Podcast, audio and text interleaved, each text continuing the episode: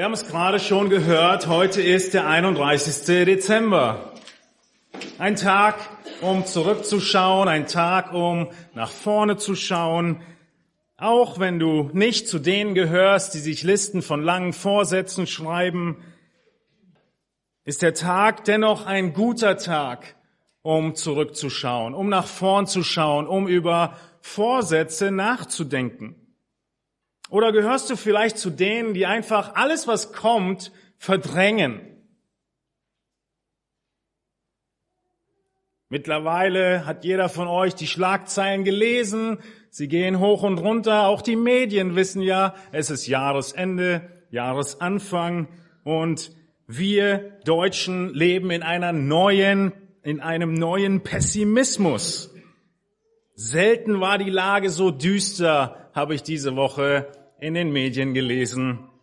Nach vier Jahren Krisenmodus sind die Unternehmen ausgezehrt und korrigieren ihre ohnehin schlechten Prognosen für 2024 nochmals nach unten. Nur noch fünf Branchen gehen von einer Zunahme an Jobs aus. 23 rechnen mit Stellenabbau. Gewinner gibt es nur wenige. Neuer deutscher Pessimismus. Als kleine Fußnote, wir wissen, welche Branche zu denen gehört, die mehr Jobs braucht. Die hier. Nun, was ist die Antwort der Gesellschaft? Mein Eindruck ist, die Antwort der Gesellschaft ist, wenn schon untergehen, dann erste Klasse. Lass uns noch mal feiern. Lass uns noch mal Geld ausgeben. Urlaub kostet doppelt so viel wie sonst, aber macht nichts. Die Läden sind voll, die Restaurants sind voll, wir feiern. Wie sieht denn die Antwort von uns Christen aus? Wie sieht deine Antwort aus auf den Ausblick aufs neue Jahr? Wie sieht unsere Reaktion aus im Alltag? Ich meine morgen früh. Oder wenn morgen Urlaub ist, dann meine ich vielleicht den 2. Januar, den 3. Januar. Wenn der Alltag wieder losgeht. Wie sieht unsere Reaktion aus? Eigentlich sind die Worte Jesu doch so einfach. Wir kennen sie aus Matthäus 6, 33. In Vers 31 heißt es, darum sollt ihr euch nicht sorgen und sagen, was werden wir essen oder was werden wir trinken oder womit werden wir uns kleiden.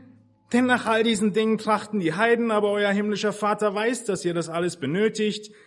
Trachtet vielmehr zuerst nach dem Reich Gottes und nach seiner Gerechtigkeit, so wird euch dies alles hinzugefügt werden. Kennen wir doch die Verse. Darum sollt ihr euch nicht sorgen um den morgigen Tag, denn der morgige Tag wird wieder seine Sorgen. Jedem Tag genügt seine eigene Plage. So einfach dieses Einmaleins des Glaubens. So einfach, sich auf Gottes Willen zu konzentrieren und ihm das Versorgen zu überlassen. Oder? Oder doch nicht so einfach? Eigentlich einfach, aber wir sind so vergesslich. Wir sind so vergesslich und wir brauchen Erinnerung. Nun, wie vergesslich sind wir? Selbst für diese einfachen Dinge. Unser Erinnerungsvermögen nach Gott hält sechs Tage. Und wir brauchen die wöchentliche Erinnerung an den, wer er ist und was er getan hat und wozu wir hier sind. Deshalb hat Gott uns den siebten Tag gegeben.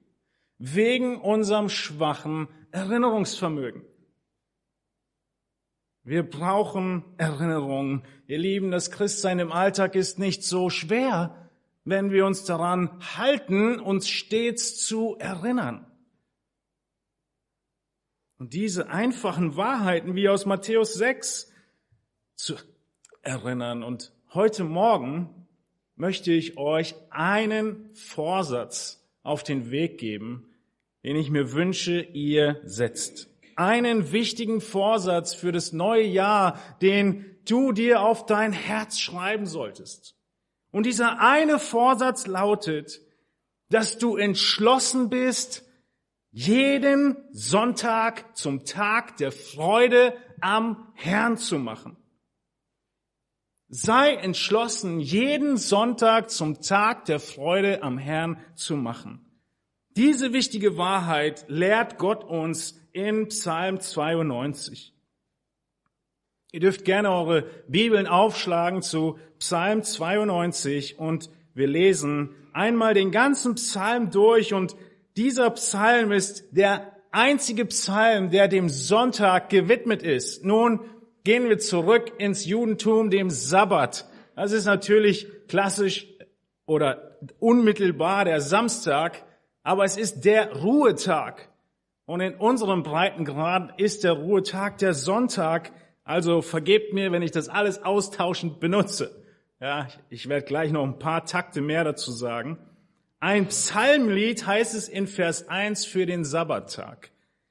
Und dieser Vers 1 ist Teil des inspirierten Wortes. Das ist nicht so eine Überschrift, wie sie in anderen Teilen der Bibel zu finden ist, sondern sie gehört mit zu dem Psalm.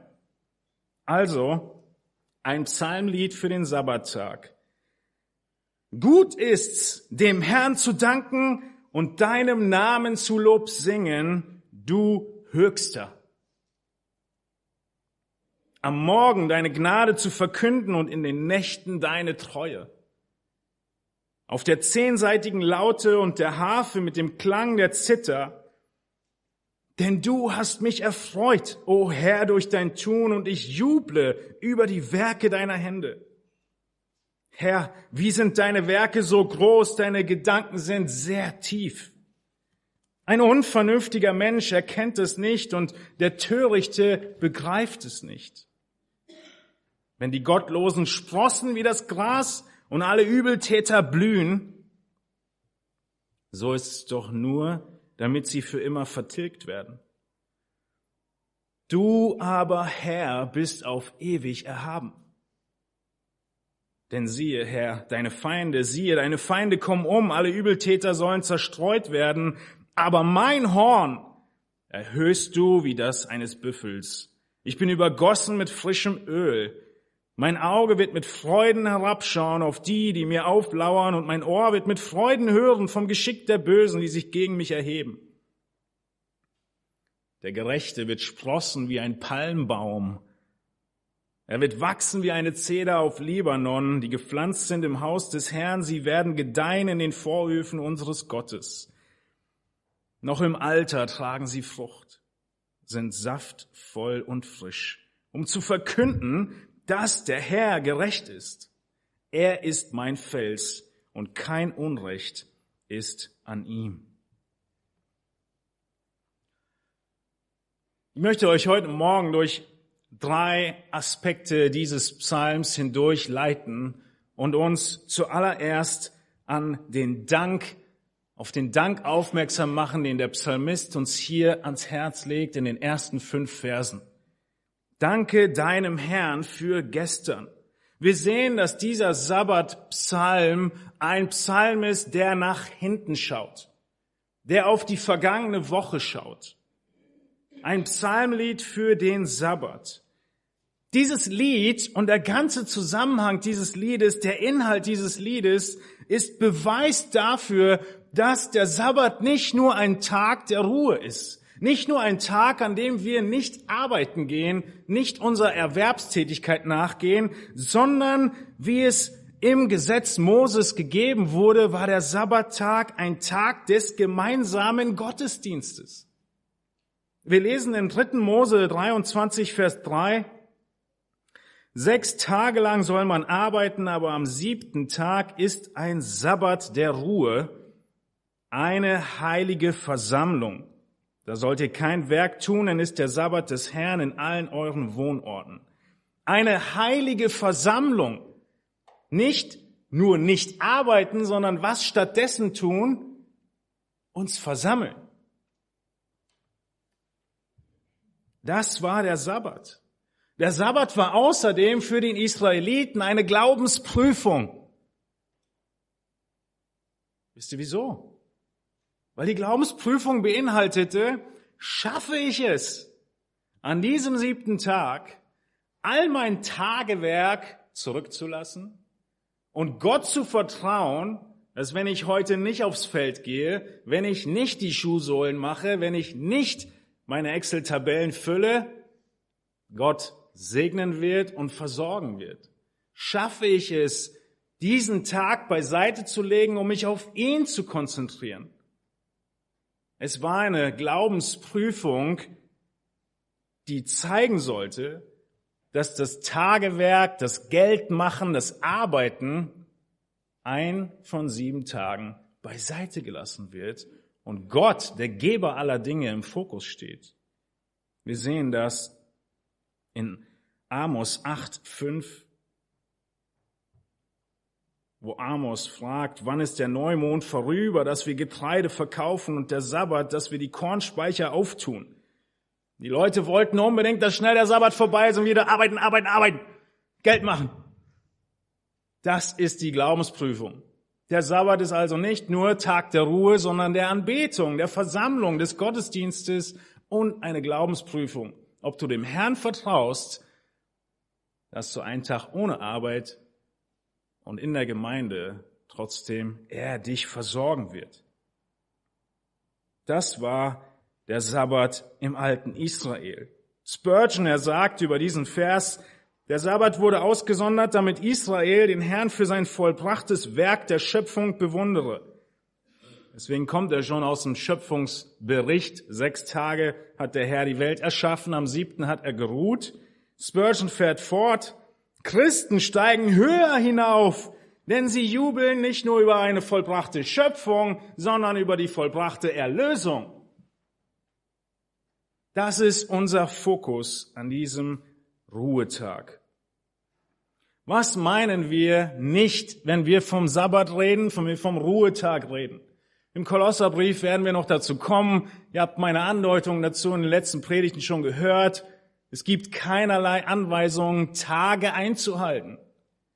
Gesetzlicher Auffassung, sie geben vor und, und bestimmen den Sabbat ja, dass das heute nun der Sonntag sei und am Sonntag müsste man nun alle Aktivitäten vermeiden oder auch verbieten, zum Beispiel das Essen in Restaurants, den Sonntagseinkauf, die Benutzung von öffentlichen Verkehrsmitteln, Teilnahme an Sportveranstaltungen, Fernsehen, Konsum, akzeptable Medien nicht sonntags nutzen. Manche verbieten sogar das Internet am Sonntag. Nun, wir wissen, in Israel sind die Fahrstühle im Sabbatmodus am Samstag, damit niemand einen Knopf drücken muss und zu viel arbeitet. Unser letztes Küchengerät hat auch einen Sabbatmodus in der Bedienungsanleitung. Wahnsinn! Nein, das meinen wir nicht, wenn wir vom Sabbat reden, wenn wir vom siebten Tag sprechen, sondern, oder besser gesagt, dennoch auch wenn wir das nicht meinen, ist der siebte Tag, der Ruhetag, ein besonderer Tag. Ein Tag, an dem wir die Erinnerung an Gott ins Zentrum unseres Lebens und unserer Aufmerksamkeit stellen. Genau wie dieser Psalm es uns zeigt. Der Fokus am Ruhetag liegt auf der Anbetung Gottes, liegt auf der Jüngerschaft, auf dem Miteinander, auf der Gemeinschaft, auf dem Gottesdienst. An diesem siebten Tag wollen wir gemeinsam Jesus nachfolgen und ihn anbeten. Und das Prinzip sehen wir im Neuen Testament, eine kurze Auffrischung zu der Ursache, warum wir uns eigentlich wöchentlich treffen. Hebräer 10, 24 und 25 und lasst uns aufeinander acht geben, damit wir uns gegenseitig anspornen zur Liebe und zu guten Werken, indem wir unsere eigene Versammlung nicht verlassen, wie es einige zu tun pflegen, sondern einander ermahnen. Und das umso mehr, als ihr den Tag herannahen seht. Wir brauchen die Erinnerung und den gegenseitigen Ansporn. Wie häufig? Alle sieben Tage. Und wenn du zu denen gehörst, die meinen, alle zehn Tage ist okay, alle 14 Tage ist okay, alle 21 Tage ist okay, dann sagt der Hebräerbrief, wir müssen einander anspornen. Wir müssen einander ermahnen, dass wir den Sieben-Tage-Rhythmus brauchen und die Erinnerung brauchen. Wir sehen das in 1. Korinther 14, 23. Die ganze Gemeinde in 1. Korinther 14 geht Paulus von aus, kommt am selben Ort zusammen. Nun, in diesem Zusammenhang hier geht es um die Sprachenrede, das Reden in fremden Sprachen und Leute, die diese Sprachen nicht kennen, kommen herein. Ein Punkt hier ist in 1. Korinther 14 geht Paulus ganz natürlich davon aus, dass die Gemeinde sich an einem Ort versammelt zu einer Zeit und in einer Sprache, die allen verständlich ist, Gottesdienst feiert. Das ist gar keine Erläuterung äh, notwendig, sondern es impliziert in 1. Korinther 14, 23. Wir haben immer noch nicht festgelegt oder erkannt, warum es sieben Tage sind. Zwei Kapitel später, in Kapitel 16, Vers 2, macht Paulus deutlich, an jedem ersten Wochentag lege jeder unter euch etwas beiseite und sammle, je nachdem er gedeihen hat. Kontext hier ist die Kollekte, die Spende und er ruft auf, das wöchentlich zu tun am ersten Tag der Woche. Warum? Weil die Gläubigen da Gottesdienst gefeiert haben. Von jeher im Alten Testament war es der Sabbat, der siebte Tag. Seit der Auferstehung ist es der Sonntag, der siebte Tag, an dem die Gläubigen sich versammeln und den Fokus darauf legen, was der Herr ist und was er getan hat. Nun, wie sollen wir also unseren Ruhetag, unseren Sonntag angehen? Wir haben in der Predigt zu Kolosse 1.18 schon gehört, dass Jesus Christus Autorität über die Gemeinde hat. Ihr erinnert euch? Nun, das ist ein Beispiel davon, wie die Bibel uns sagt, was wir zu tun haben. Nämlich, dass wir gemeinsam Gottesdienst feiern. Alle zusammenkommen an einen Ort. Hier gibt's keine Optionen und keine Öffnung für Videohauskreise, die sich einklinken. Hier gibt's keine Möglichkeit von irgendwelchen Videocampussen, die ein Prediger, der so toll ist, Stream übertragen, weil wir es einfach gerade technisch können. Nichts davon findet Platz im neutestamentlichen Plan vom Ruhetag, vom Gottesdienst. Und es wird so deutlich. Ein Tag, an dem wir zusammenkommen. Physisch. Und alles andere ist genauso, wie wenn dein Kind das Weihnachtsessen sich irgendwie per Zoom dazuschaltet. Gibt es die Momente? Natürlich gibt es die Momente. Ist das der Standard? Da wärst du ziemlich traurig. Und so ist es mit dem Gottesdienst auch. Nun, was machen wir im Gottesdienst? Schauen wir uns an, was die Juden gemacht haben in Psalm 92. Warum haben sie überhaupt diesen Psalm gehabt und ihn dem Sabbat gewidmet? Sie haben ihn gehabt, weil sie nach dem Exil, nachdem sie in Gefangenschaft waren, eine neue Ordnung brauchten und so haben sie einige Psalmen rausgesucht und die den sieben Tagen zugeordnet. Und dieser Psalm wurde dem Sabbat zugeordnet.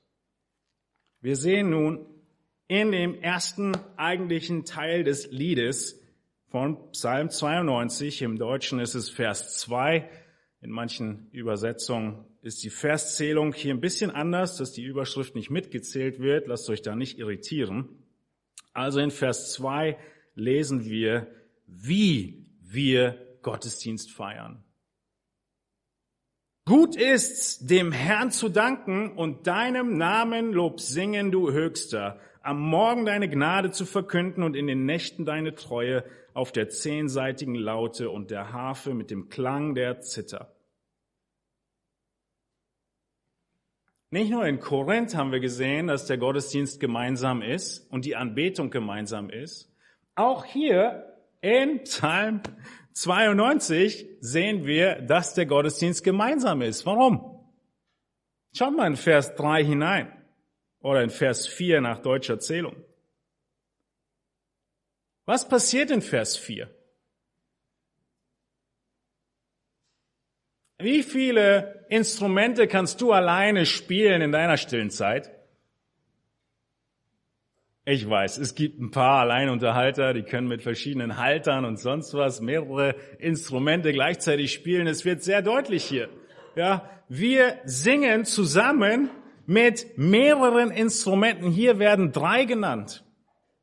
Also Psalm 92 macht deutlich, es ist eine gemeinsame Versammlung und alle machen mit. Es ist die Stimme, die Lob singt in Vers 2, die verkündet in Vers 3 und es sind verschiedenste Instrumente, die das untermauern. Der gemeinsame Gesang ist das Element, was dieser Psalm hervorhebt, wie sich ausdrückt, was in uns ist. Was war mein Vorsatz für euch, den ich mir wünsche aus diesem Psalm? Macht den Sonntag zu einem Tag der Freude in diesem Jahr. Und diese Freude findet zuallererst Ausdruck in Liedern. Das ist das Mittel, was Gott uns als Gemeinde gegeben hat, um diese Freude zum Ausdruck zu bringen. Es ist nicht ein aufgesetztes Lächeln wie die Stewardess im Flugzeug. Und kaum ist sie hinter dem Vorhang verschwunden, ist es weg. Sondern es ist eine wahre Freude und wir sehen gleich, wo sie herkommt. Wir sehen die verschiedenen Instrumente, die zehnseitige Laute, die Harfe, den Klang der Zither, alles Seiteninstrumente verschiedener Art mit langem Hals und kurzem Hals. Den Haar, die Harfe kennen wir ja mittlerweile auch als Gemeinde.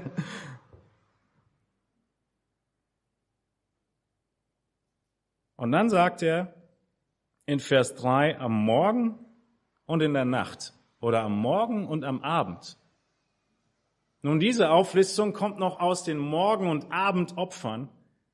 Die Israeliten haben morgens geopfert, abends geopfert und so den Sabbat mit dem Herrn begonnen und mit dem Herrn geendet. Die meisten Christen haben auch nachdem es möglich war, diese Zweiteilung der Gottesdienste beibehalten. In vielen Gemeinden findet man es heute noch, Morgengottesdienst und Abendgottesdienst. Wir beginnen den Tag mit dem Herrn und wir enden ihn mit dem Herrn. So zentral ist die Notwendigkeit, dass wir uns erinnern und fokussieren. Schauen wir uns nun den inhaltlichen Fokus an von unserem Sonntag. Der inhaltliche Fokus liegt auf Gott. In Vers 2 geht dieser Abschnitt los mit Gut ist's. Oder anders übersetzt, es ist ein köstlich Ding. Gut ist's, es ist wunderbar, es ist das Richtige für Gott und es ist das Richtige für den Menschen. Was zu tun? Zu singen, zu loben, zu preisen, zu danken, seine Gnade zu verkünden, seine Liebe zu besingen, seine Treue zu erinnern.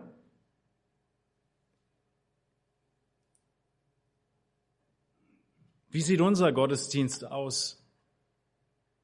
Wie sitzt du heute Morgen hier? Bist du hergekommen mit der Frage, mal schauen, welche Wahrheit ich heute für mich mitnehme?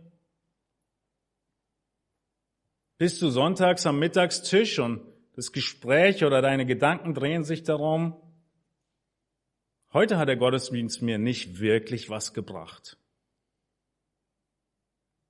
Geht es um uns im Gottesdienst? Was ist nochmal der Wort für, das Wort für diese Veranstaltung, der wir gerade sind? Gottesdienst. Es ist gut, Gott zu loben. Der Auftrag und die Absicht, warum wir hier zusammenkommen, ist primär, dass wir Gott loben und dass wir uns erinnern an das, was er getan hat und wie er die letzte Woche uns durchgetragen hat. Wir sehen das gleich noch weiter im Psalm. Und nicht so sehr das Horizontale, was hab ich jetzt davon? Wenn das Vertikale stimmt und meine Blicke auf Gott gerichtet werden am Sonntag, dann hat es automatisch horizontale Auswirkungen. Nun, worüber und woran erinnern wir uns? Der Psalm macht es uns deutlich an, wir besingen und erinnern uns an seine Gnade. In anderen Übersetzungen seine Liebe, seine Güte.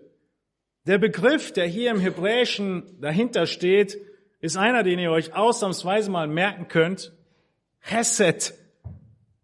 Es ist die Beziehung, die Gott zu seinem Volk hat und die mit verschiedenen Phrasen übersetzt wird, aber eine Bündnisliebe, eine unaufhörliche Liebe, eine aufopferungsvolle Liebe, Gnade, Güte, Barmherzigkeit, Langmut, all diese Übersetzungsmöglichkeiten hat.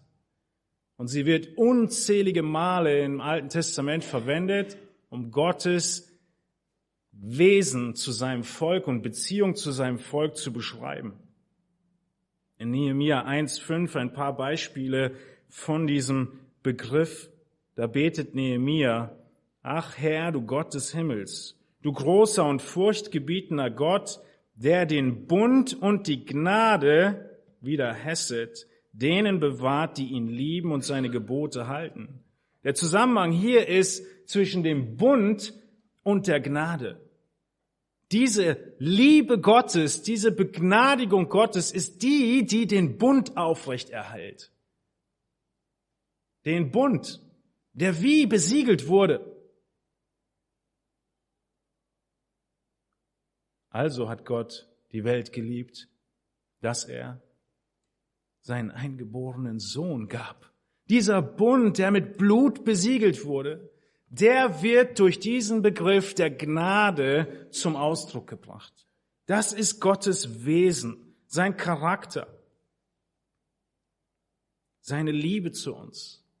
Psalm 107 hat so ein Refrain und er wiederholt andauernd, seine Gnade währt ewiglich, seine Gnade Hesed währt ewiglich.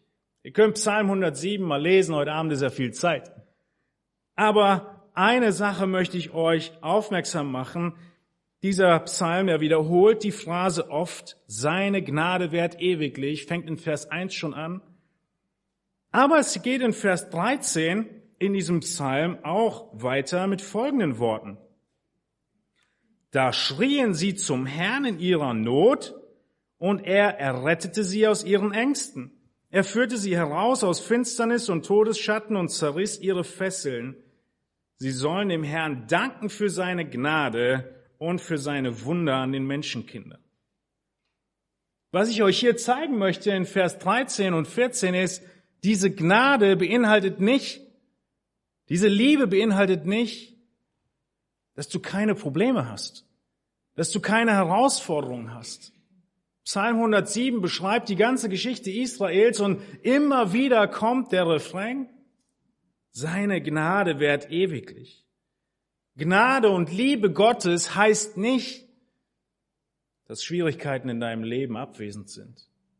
Das ist unser, unser Rückschluss, oder? Schwierigkeiten kommen und wir zweifeln an Gottes Gnade in unserem Leben. Du sitzt heute Morgen hier und sagst, lieber Prediger, was erzählst du mir von Jubel und Freude, wenn du wüsstest, wie meine Woche lief?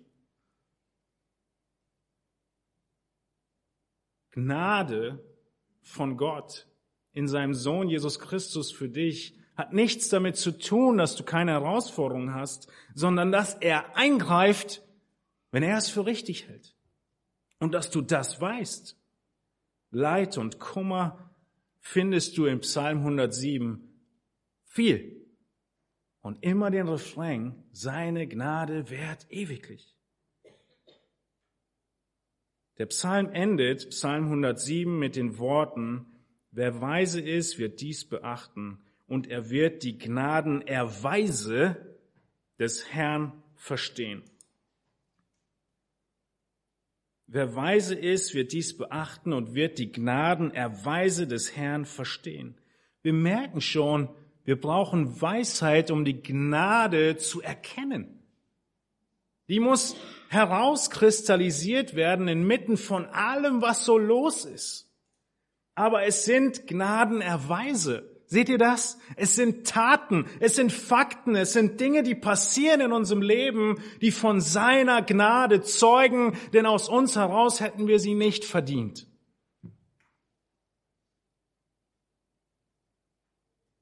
Vielleicht findest du in der letzten Woche keinen Gnadenerweis des Herrn in deinem Leben.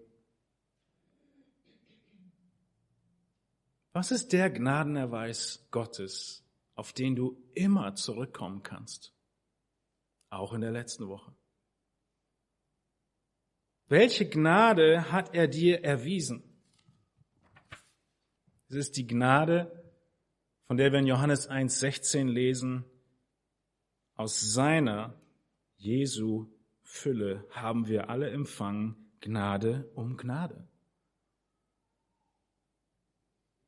Wenn du so durchgeschleudert wirst im Alltag, wenn so viel los ist und du gar nicht groß nachdenken kannst und nicht erkennst, wo die Gnadentaten Gottes in der letzten Woche waren, dann ist es mindestens das Werk Christi.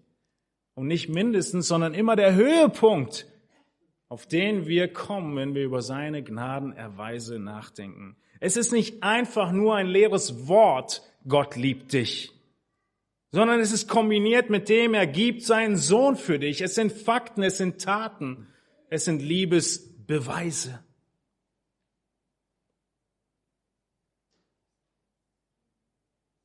Und wie im Psalm 107 möchte ich uns auch erinnern, dass auch Paulus nichts von einem sorglosen und leidlosen Christsein geschrieben hat.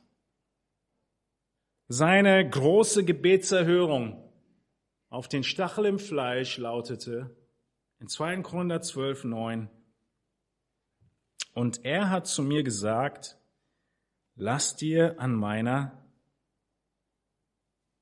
Gnade genügen. Denn meine Kraft wird in der Schwachheit vollkommen. Darum will ich mich am liebsten viel mehr meiner Schwachheiten rühmen, damit die Kraft des Christus bei mir wohne. Lass dir an meiner Gnade genügen beinhaltet, die Schrift ist überall homogen, dass Gnade und Liebe Gottes nicht bedeutet, dass dein Leben von nun an nur noch bergauf geht.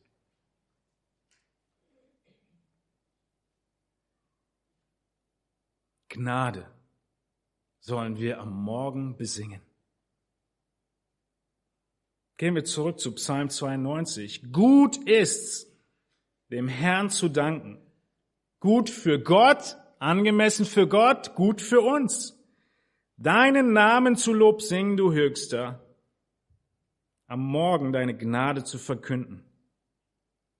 Deine Liebe, deine Treue, du kannst in diesen Begriff Hesed das ganze Paket seiner Bundesliebe hineinpacken. Warum am Morgen? Wenn ich zu Bett gehe, dann brauche ich doch die Gnade, oder? Ich gehe zu Bett, ich leg mich hin, ich denke darüber nach, wie der Tag gelaufen ist und ich merke, hm, ich brauche Gnade, ich brauche Vergebung. Es ist so viel gewesen, wo ich nicht getan habe, was ich hätte tun sollen, bewusst, unbewusst. Wenn wir an Gnade denken, denken wir nicht an das zu Bett gehen, an den Abend, hat der Psalmist sich vertan, Warum sollten wir am Morgen seine Gnade besingen? Der Gläubige, er weiß schon am Morgen, wenn er seinen Fuß aus dem Bett setzt, dass er Gnade benötigt.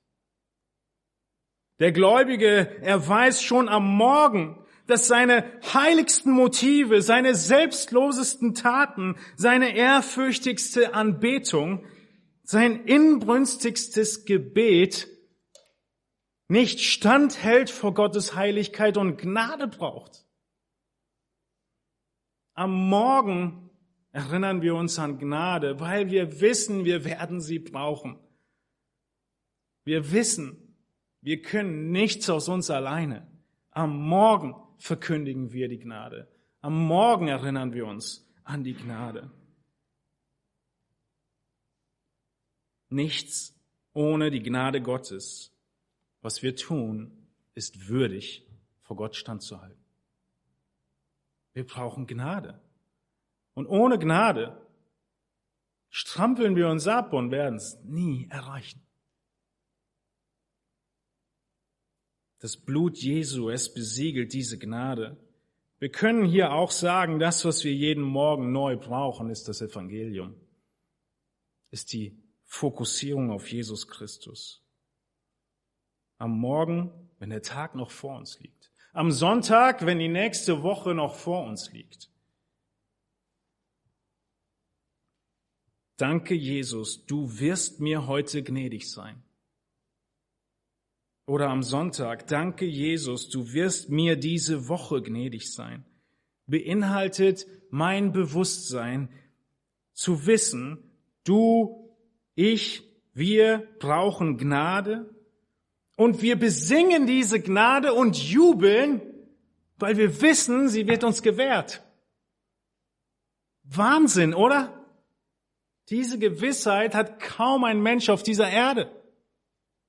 Weißt du, ob dein Gegenüber dir vergibt, wenn du um Vergebung bittest? Wer weiß? Bei Gott weißt du's. Und deshalb kannst du ihn loben und preisen und singen, bevor du sie brauchst. Nun, er geht weiter und erinnert uns, dass wir am Abend oder in den Nächten uns erinnern an seine Treue in der Nacht, wenn die Gedanken anfangen, verrückt zu spielen, in der Nacht, wenn die Sorgen anfangen, dich zu bedrängen, in der Nacht am Abend weißt du und musst dich erinnern, dass der Herr treu ist. Seine Verheißung steht. Sein Charakter ist unveränderlich. Er ist treu. Wir lesen in Vers 5 in dem nächsten Abschnitt von unserem Psalm. Warum lobt er, jubelt er, singt er? In Vers 5, denn du hast mich erfreut, o Herr, durch dein Tun, und ich juble über die Werke deiner Hände. All das, was wir uns gerade angeguckt haben in den ersten Versen, zeigt den Charakter Gottes, das Wesen Gottes, seine Gnade, seine Barmherzigkeit, seine Liebe, seine Treue. Und in Vers 5 wird es noch praktischer. Warum ist der Sonntag ein Tag der Freude? Nicht nur, weil du dich erinnerst, wer Gott ist. Schau in Vers 5 hinein. Der Sonntag soll zum Tag der Freude werden, weil du sagen können sollst, denn du hast mich letzte Woche erfreut, o Herr durch dein Tun und ich juble über die Werke deiner Hände. Dieser Psalm ist ein Psalm des gemeinsamen Gottesdienstes, richtig? Wie ist Vers 5 formuliert? Eine gemeinsame Aktivität? Wir schauen mal alle zusammen, was der Herr in deinem Leben letzte Woche getan hat und ich preise den Herrn für das, was er in deinem Leben letzte Woche getan hat steht nicht da, sondern da steht, du hast mich erfreut. Kannst du das sagen? Kannst du über die letzte Woche nachdenken und sagen, Gott, du hast mich erfreut. Nicht nur über dein Wesen, sondern über das, was du gemacht hast letzte Woche. Das steht da erfreut durch dein Tun. Und ich juble über die Werke deiner Hände. Jede Woche brauchen wir die Erinnerung und den Reset zu überlegen, was hat der Herr in meinem Leben getan in der letzten Woche. Und Gottes Charakter wird sich immer in Taten und in Werken zeigen und äußern, so sehen wir es auch hier. Es war sein Wesen, Hesed, die Liebe, die Treue, die Gnade. Und sie zeigt sich in Vers 5 in Werken. Im weiteren Verlauf des Psalmes haben wir gesehen, wie noch mehr Werke und noch mehr Taten und Gnadenerweise kommen.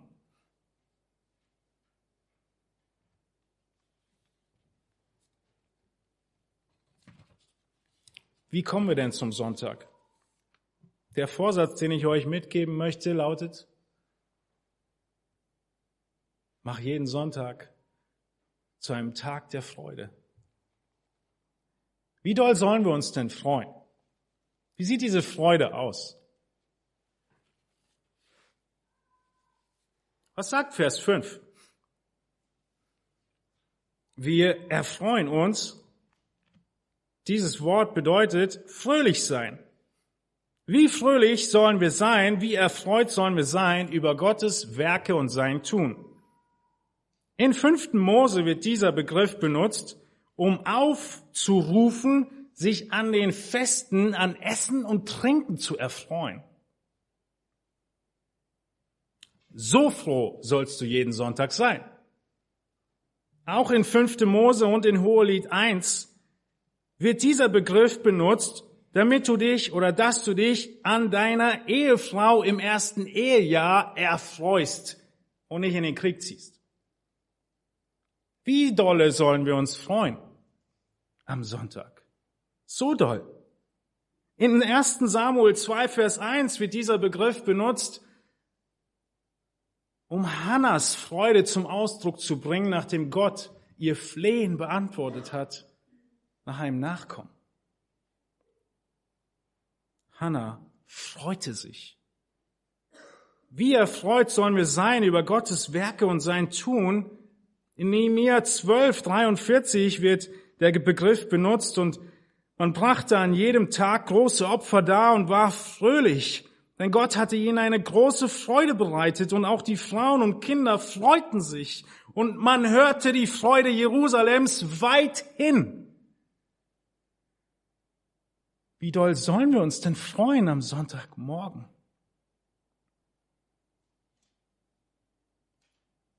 In Sprüche 15,20 heißt es, ein weiser Sohn macht seinem Vater Freude und ein dummer Mensch verachtet seine Mutter.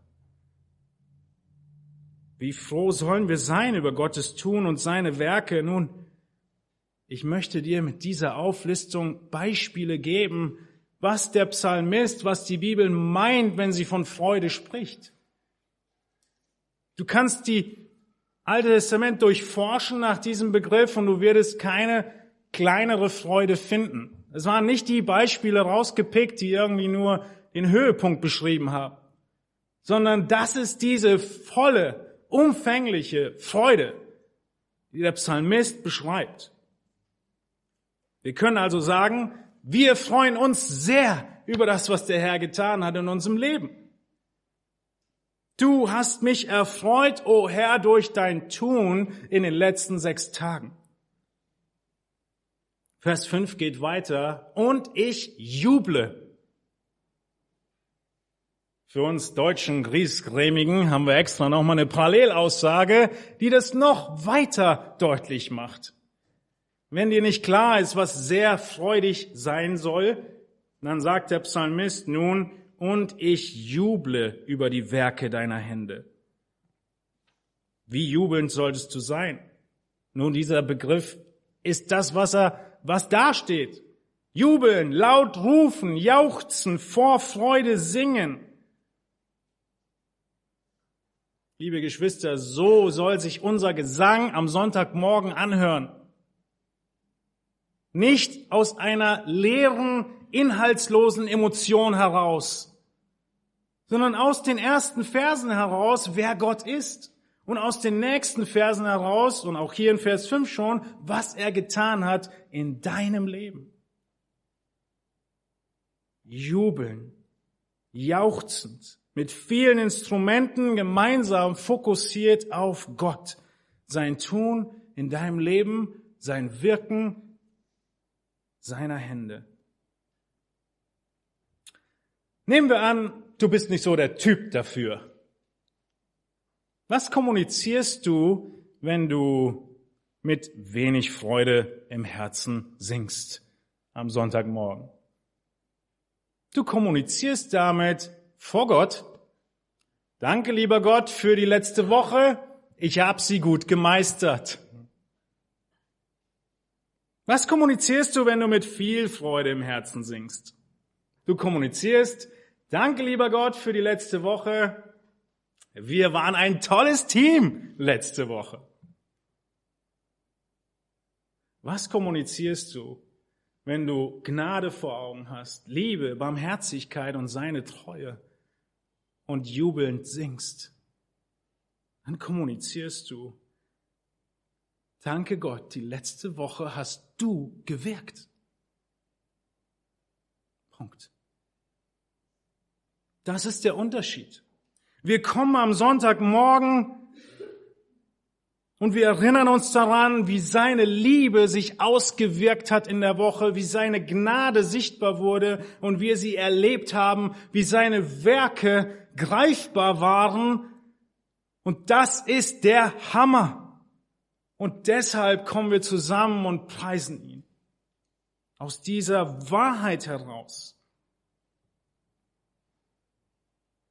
Nicht nur durch den Gesang, aber den Gesang hat Gott speziell dafür gegeben. Es ist die Ausdrucksform, die Gott gegeben hat, die Gott gewollt ist, wo diese Freude zum Ausdruck kommt. Am Sonntag sind wir im Psalm 32 und preisen unseren Gott über die Werke seiner Hände. Vielleicht ein neuer Gedanke für einige von euch, aber Psalmen sind einige dabei, die zusammengehören.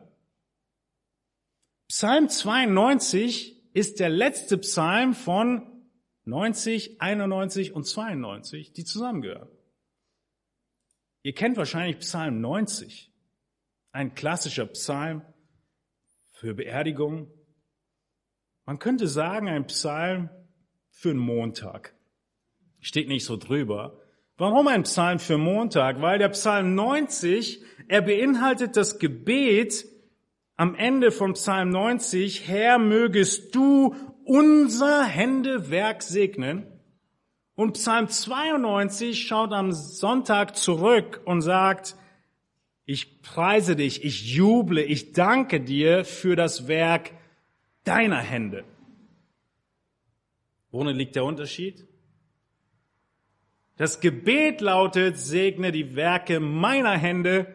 Der Dank lautet, deine Werke und deine Hände.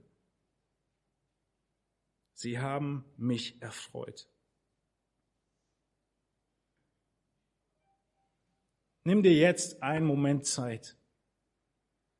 Nimm dir jetzt einen Moment Zeit und notiere dir, worüber du dich freust dass Gott dir gnädig und treu war in der letzten Woche? Wie hat Gott dich erfreut durch sein Tun, durch die Werke seiner Hände in deinem Leben? Nicht von deinem Sitznachbarn, nicht von deinem Pastor. Nimm dir einen Moment Zeit und notiere dir, worüber du dich freust, dass Gott gnädig und treu war.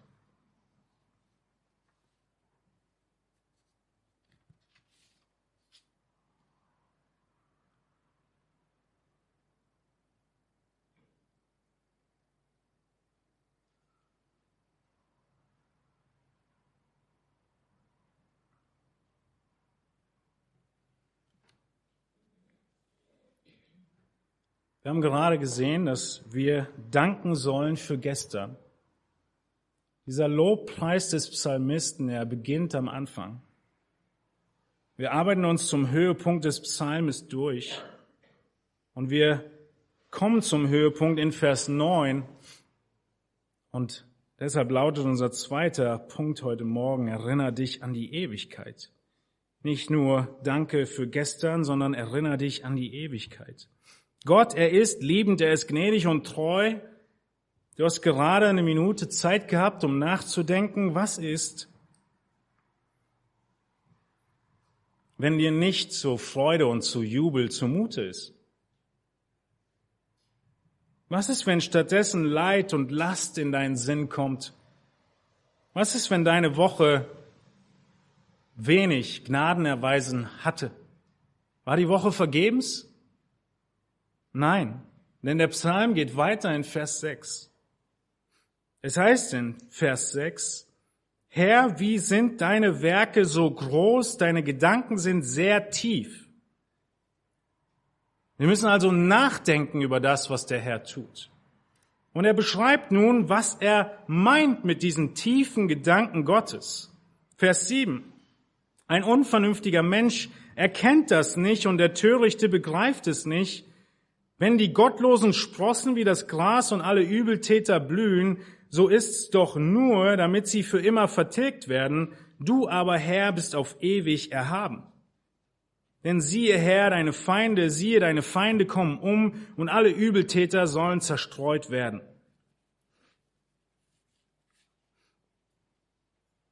Vers 6 holt dich genau da ab, wenn du am Zweifeln bist. Gottes Gedanken sind sehr tief. Vielleicht ist es nicht so mal eben klar, was die Gnadentaten Gottes in deinem Leben sind. Gottes Werke und Gottes Gedanken sind tief. Vielleicht denkst du wie in Vers 7, in Vers 8, Entschuldigung, darüber nach, dass die Gottlosen sprossen. Sie gehen auf. Es sieht so aus, als würden sie die großen Früchte bringen. Die Übeltäter, sie blühen. Oder wie in Vers 10, Herr, deine Feinde, sie kommen. Die Gedanken Gottes sind sehr tief. Genau in diesen Situationen, in denen scheinbar es so aussieht, als würde es den Gottlosen besser gehen, brauchst du die Erinnerung, die Gedanken Gottes sind sehr tief. Gott gibt nicht alle Antwort für sein Handeln. Wenn du dich daran nochmal erinnern möchtest, lies Hiob, der irgendwas 40 plus Kapitel damit haderte, Antwort von Gott zu bekommen und Gott dreht einfach den Spieß um und stellt Hiob ein paar Fragen, ein paar mehr, die ihm einfach nur deutlich machen, er ist Schöpfer, ich bin Geschöpf. Seine Gedanken sind tief. Aber der Psalmist, der sagt hier in Vers 7, der unvernünftige Mensch erkennt das nicht. Der Törichte begreift es nicht. Es bedeutet, der Unreife, der Unvernünftige, der Törichte, der nicht glaubt, versteht nicht, dass das, was er jetzt beobachtet und sieht, wem es jetzt gut geht und wem es jetzt schlecht geht, nicht das Ende beinhaltet. Wir, die wir den Geist Gottes haben, wir wissen, dass Vers 9 wahr ist. Der ganze Psalm arbeitet auf diesen Höhepunkt in Vers 9 hin und arbeitet sich dann parallel zurück von Vers 9 zum Ende des Psalms. Deshalb werden die letzten Verse auch wesentlich weniger Zeit beanspruchen. Vers 9 ist der Höhepunkt, den wir vor Augen halten müssen. Was steht da? Du aber, o Herr, bist auf ewig erhaben. Was ist das für ein Aber? Es ist das Aber gegenübergestellt zu den Gottlosen, gegenübergestellt zu den Feinden. Die werden schnell vergehen. Sie blühen nur auf, um gerichtet zu werden. Sie kommen nur auf, um besiegt zu werden. Du aber, o oh Gott, wirst auf ewig, bist auf ewig erhaben. Wir verstehen nicht alles über Gott und seine Werke und sein Tun. Aber wir verstehen genug, um uns zu freuen und zu jubeln über seine Gnade und seine Treue. Und für alles andere wissen wir, Vers 9, du Herr bist auf ewig erhaben. Ihr erinnert euch, Paulus war ein Genie. Er war hochgebildet, von Gamaliel ausgebildet. Es gibt endlose Bücher, die heute versuchen, Paulus Gedanken nachzuvollziehen und nachzuzeichnen. Und Paulus, dieses Genie, kommt so in Römer 11 zu dem Schluss, dass er Gottes Handeln mit Israel und wie er Israel beiseite tut, aber den Plan trotzdem vollenden wird, die Gemeinde nun hineinschiebt Er kommt zu dem Endergebnis in Römer 11, 33 und sagt, O, welche Tiefe des Reichtums, sowohl der Weisheit als auch der Erkenntnis Gottes. Wie unergründlich sind seine Gerichte und wie unausforschlich seine Wege. Denn wer hat den Sinn des Herrn erkannt oder wer ist sein Ratgeber gewesen? Oder wer hat ihm etwas zuvor gegeben, dass es ihm wieder vergolten werde? Denn von ihm und durch ihn und für ihn sind alle Dinge. Ihm sei die Ehre in Ewigkeit. Amen. Wie Hiob, nur ohne die Odyssee, erkennt Paulus an, unser Verstand ist begrenzt. Wir können dich nicht erkennen. Und seht ihr in Vers 33, sowohl die Gerichte können wir nicht verstehen, aber wir haben keinen Grund, Gott anzuklagen für das, was er tut, als auch seine Wege, die wir nicht erforschen können. Und gleichzeitig reicht der kindliche Glaube an Gott aus, um Gott zu vertrauen mit seinen tiefen Gedanken. Aber auch der Wissenschaftler, der irgendwann an seine Grenzen kommt, muss denselben Glauben an denselben Gott aufbringen und sagen, wie auch Paulus, deine Gedanken sind sehr tief und ich kann sie nicht erfassen. Ich vertraue dir, ich freue mich, ich juble über das, was ich sehe.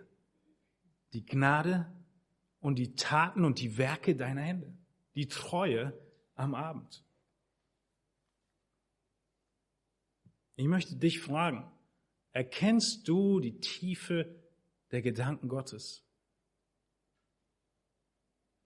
Oder bist du genauso schnell dabei wie Hiob, Gott auf die Anklagebank zu setzen und ihn in Frage zu stellen.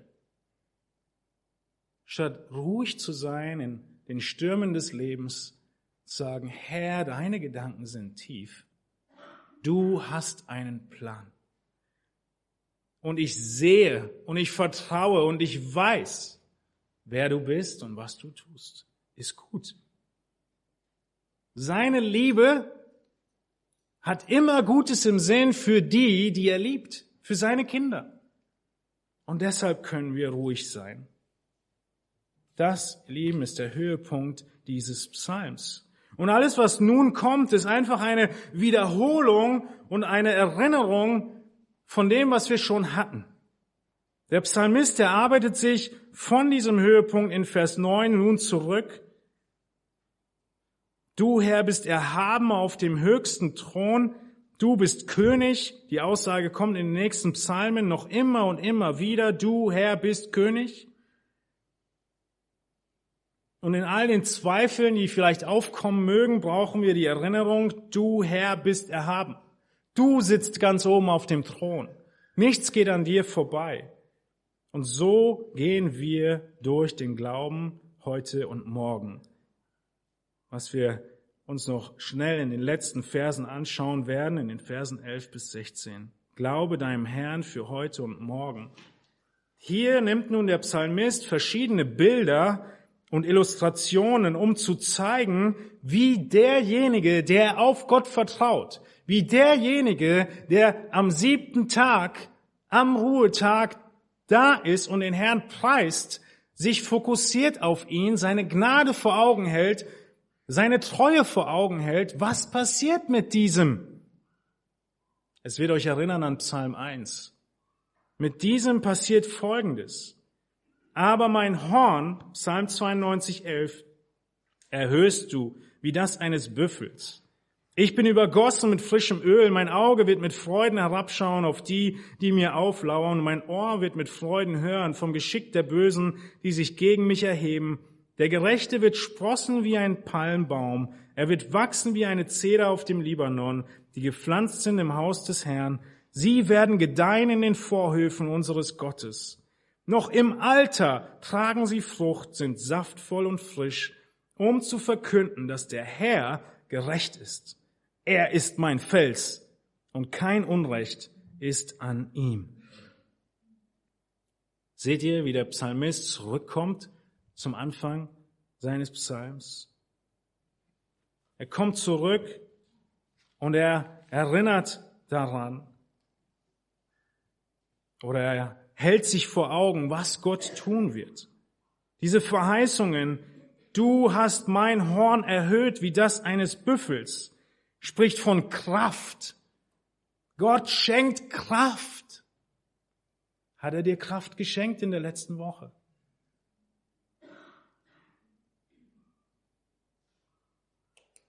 Ich bin übergossen mit frischem Öl. Öl war zur Heilung. Hat der Herr dich getröstet, Wunden geheilt in der letzten Woche?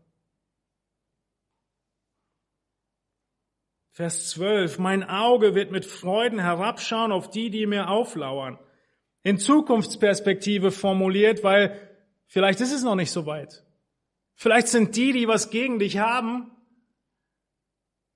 im Moment noch am Sprossen, wie wir gerade gesehen haben.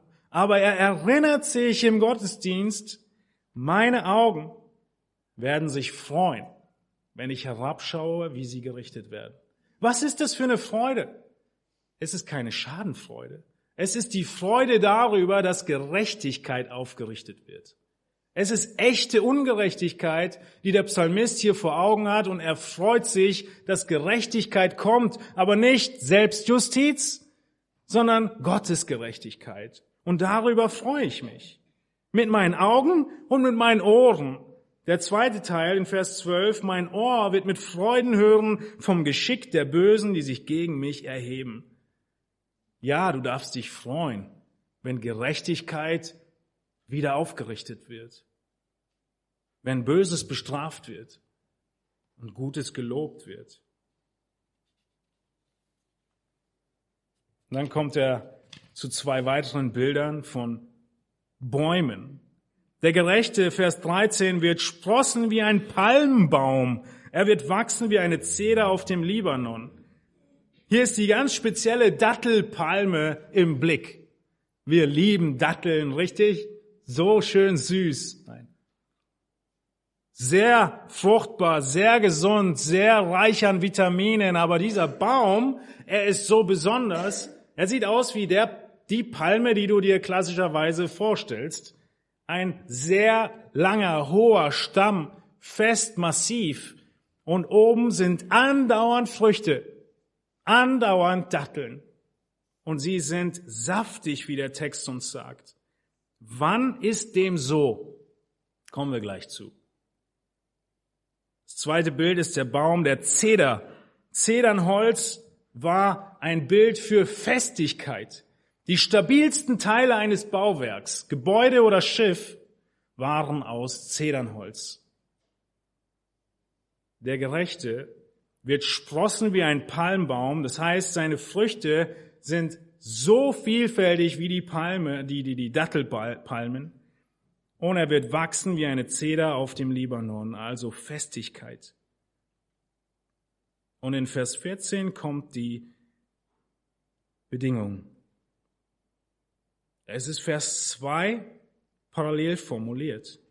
Die gepflanzt sind im Haus des Herrn, sie werden gedeihen in den Vorhöfen unseres Gottes. Diejenigen, die sechs Tage arbeiten und am siebten Tag sich erinnern, wer der Herr ist, die seine Gnade in ihrem Leben beobachten in den letzten sechs Tagen, diejenigen werden gedeihen. Sie werden fest, sie werden Frucht bringen. Und zwar, wie er weiter sagt, bis ins hohe Alter hinein. Das wird nicht aufhören. Mit welchem Rhythmus? Diesem Rhythmus. Der Sonntag ist ein Tag der Freude. Das ist der Vorsatz und das ist die Verheißung. Wir verkünden, dass der Herr gerecht ist. Schaut uns das Ende dieses Psalms an. Er ruft uns auf. All das passiert, um zu verkünden, dass der Herr gerecht ist. Um uns vor Augen zu halten, er ist unser Fels, er ist unser Erlöser und kein Unrecht ist an ihm. Warum verkündige ich, dass er gerecht ist?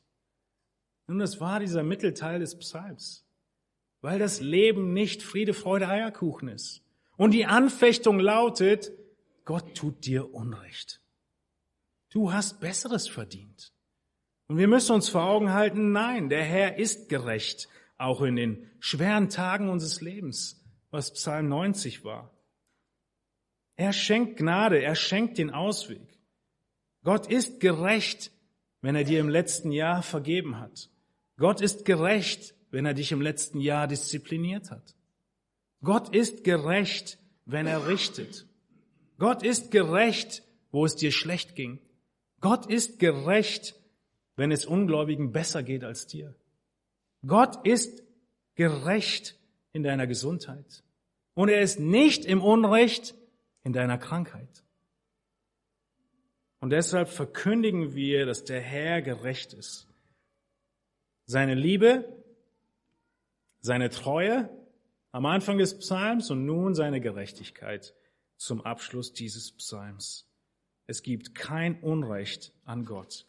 Das ist die Erinnerung, die dazu führt, dass wir uns freuen, sehr freuen, dass wir jubeln, wenn wir zurückschauen auf die letzte Woche.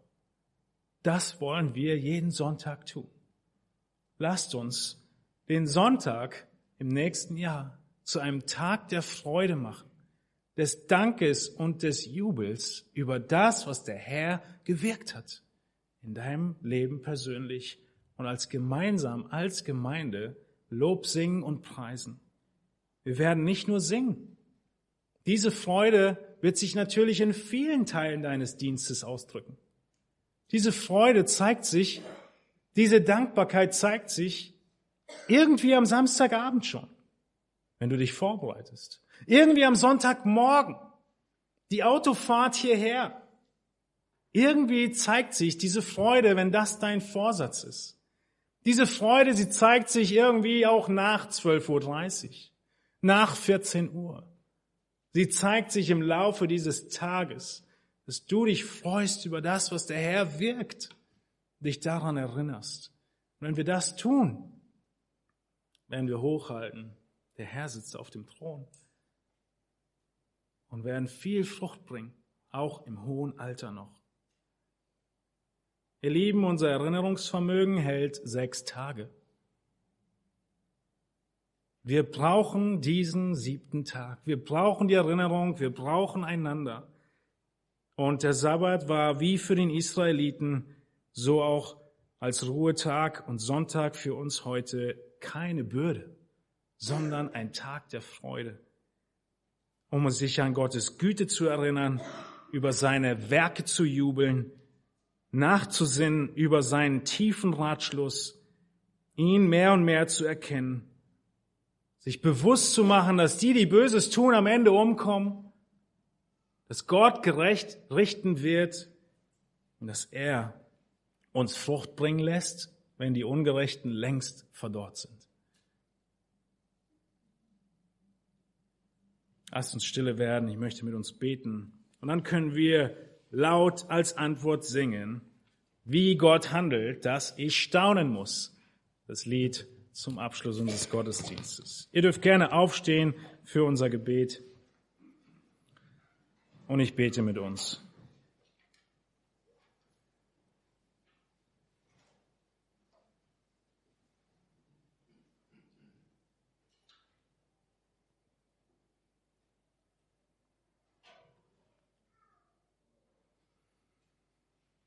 Danke dir, himmlischer Vater, dass du uns aufrufst und Anleitung gibst, wie wir unser Herz ausrichten auf dich jede Woche neu. In besonderer Weise, wenn wir zusammenkommen als Gemeinde. Wenn wir dich anbeten und dich preisen und uns erinnern daran, wer du bist und was du getan hast. Danke für deine guten Werke, wie du unsere letzte Woche gesegnet hast. Und mögest du Gnade geben, dass das ein Vorsatz wird, für den Rest unseres Lebens, sodass wir bis ins hohe Alter viel Frucht bringen, weil wir Woche für Woche in der Gemeinschaft der Heiligen sind und einander erinnern, dich loben und dich preisen. Danke dir für diese klare und erfrischende Aufforderung in diesem Psalm. Wir wollen dich bitten, dass unsere Anbetung und unsere Freude nicht eine leere Hülse nur ist, eine Heuchelei, eine Schauspielerei, sondern wirklich von dem, was du in Wahrheit in unserem Leben tust, geprägt ist. Und dass wir immer wieder zurückkommen an dich, auf dich, unseren Herrn und Retter Jesus Christus, der du die Gnade selbst bist und uns gezeigt hast. Und darüber, über alles jubeln und uns freuen. Mögest du Gnade geben, dass diese Freude echt ist und immer wieder dazu führt, dass wir unser Leben evaluieren und deine Hand sehen. Du, Herr, bist auf ewig erhaben und dich beten wir an. Amen.